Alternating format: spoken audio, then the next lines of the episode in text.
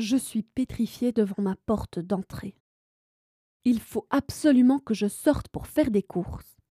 Mais l'idée de me balader en rue ne me réjouit guère. Je m'y sens épiée, surveillée, regardée.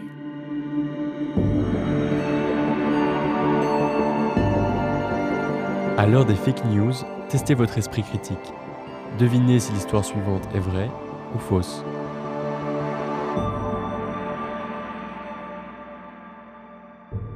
Nous avons été attaqués par les ennemis de l'État.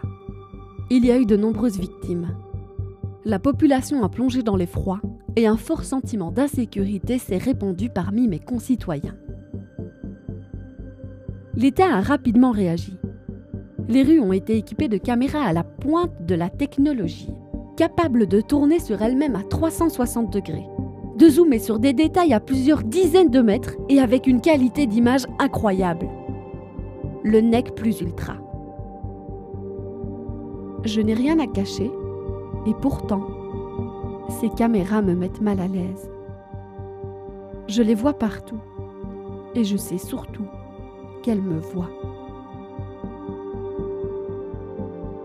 Il paraît que depuis quelques mois, ces caméras sont devenues intelligentes.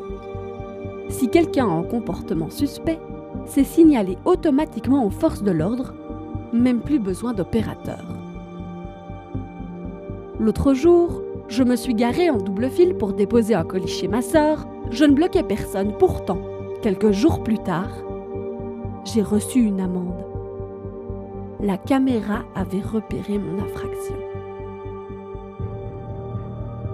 Et ce n'est pas tout. Sur les routes, des caméras prennent des photos de toutes les voitures. En recoupant les photos, on peut retracer presque tous nos trajets. Bon nombre de mes proches s'en réjouissent. Enfin des outils pour traquer les ennemis de l'État. Pour le moment, la menace reste grande et c'est bien de sentir que l'État veille. N'empêche, je reste vigilante face à ces technologies. Je ne peux pas m'empêcher de penser. Comment ferons-nous le jour où nous aurons envie de protester contre quelque chose? Cette histoire est inspirée de faits réels. Pour en savoir plus, rendez-vous sur après-attentat.be.